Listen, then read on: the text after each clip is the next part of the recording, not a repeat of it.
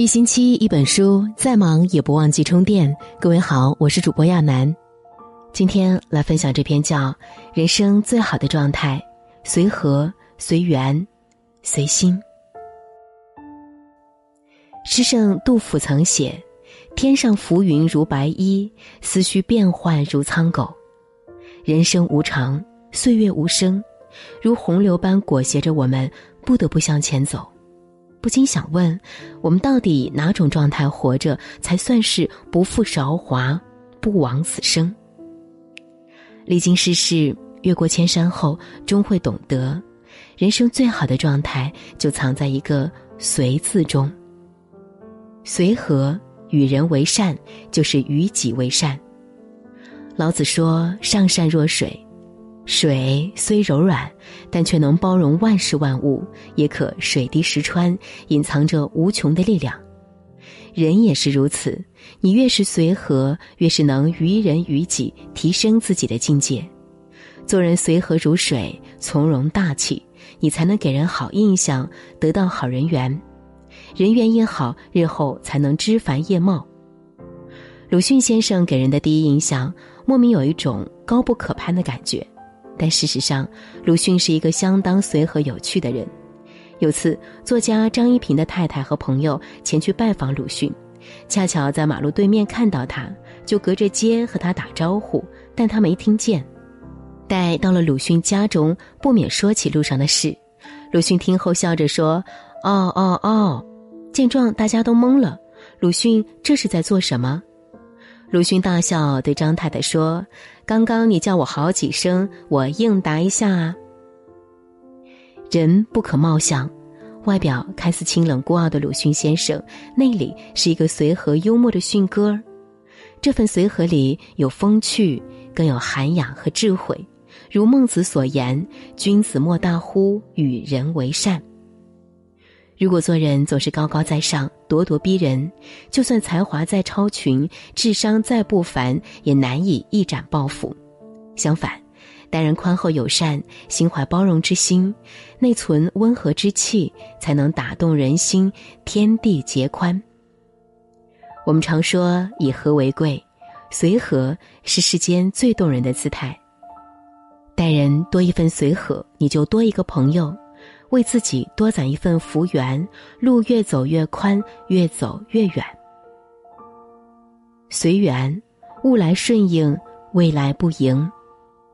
庄子说：“知其不可奈何而安之若命，得之至也。”意思是说，你知道一些事情是无可奈何的，坦然接受命运的安排，是道德的最高境界。随缘的人，绝非得过且过。而是把生命视作一场体验，不喜亦不惧，从容自在，如局内人一般尽力，又像局外人一般随缘，活在当下，只管努力，不论得失。庄子《天子方》中曾记载了这样一个故事：孙叔敖一生三起三落，曾三次官至楚国令尹，也三次沦为平民，但他始终面无忧色。坚无不解，便问他：“你想高官厚禄时不显荣华，贬为平民时也不担忧害怕，你是怎么想的呢？”孙叔敖笑道：“我并没有什么过人之处，官职来了我不拒绝，走了我也不阻止，得失并非我能左右的，故而心无忧虑。”荀子中说：“小人者，其未得也，则忧不得。”既得之，又恐失之，是以有终身之忧，无一日之乐也。未得到时就怕得不到，得到后又担心失去，所以终其一生都是纠结痛苦的。其实得到是命运的馈赠，失去不过是人生的磨练。何不随缘，尽人事，听天命，因上努力，果上随缘。以出世之心行入世之事，得之则喜，失亦无忧，哪还有什么烦恼可言呢？随心，不和别人比，好好活自己。作家三毛说：“生命短促，没有时间可以浪费，一切随心自由才是应该努力去追求的。别人如何想我，便是那么的无足轻重了。是啊，人生不过数十载，与其茫然四顾羡慕他人，不如做自己喜欢的事，成为你想成为的人。做人最重要的是忠于自己的内心，不随波逐流，一直努力，一生尽兴。很多人不知道，被誉为二十世纪最伟大的学者钱钟书，其实只有清华学士学位的学历。当年在牛津大学英文系毕业时，他并没有去申请学位证书，而是直接前往巴黎求学。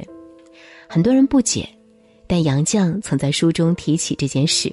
他说：“他觉得为一个学位赔掉许多时间，白费功夫读些不必要的功课，很不值当。”钱钟书摆脱了学位的基数。选择了自在随心，与其大费周章去申请，还不如多看几页书呢。之后，普林斯顿大学向他抛来了奖学的橄榄枝，半年报酬高达十六万美元。面对令人啧舌的待遇，他也拒绝了。哈佛大学直接寄给他三千美金，作为钱钟书读博的路费，他也是直接退还。钱钟书的内心并不在意外界的荣誉和虚名，他只想认认真真勤耕学问，忠于诗书。他是这么想的，于是他就这么做了。任凭外界议论纷纭，他自始至终都潜心在自己的内心世界里，修理种菊，读书写作。有句话说得好：层次低的人复杂，境界高的人简单。简单的人在复杂的世界里，始终能守住本心，回归本心。世间百态诸多纷扰，唯有跟随本心，才能不被俗世所困，用自己喜欢的方式过一生。人生最好的状态莫过于此：做人随和，知道如何与世界、与他人、与自己相处，活出舒适自在、自带清香。遇事随缘。人生风雨一笑置之，生活起落从容以对，纯粹而豁达，洒脱而通透，一切随心，摆脱外界的虚名浮利，听从本心，追求自身简单和丰富，灵魂淡然。点个再看，愿你我在今后的人生中都能找到自己最好的状态，始终随和、随缘、随心，不念过往。不畏将来，把日子过得熠熠生辉。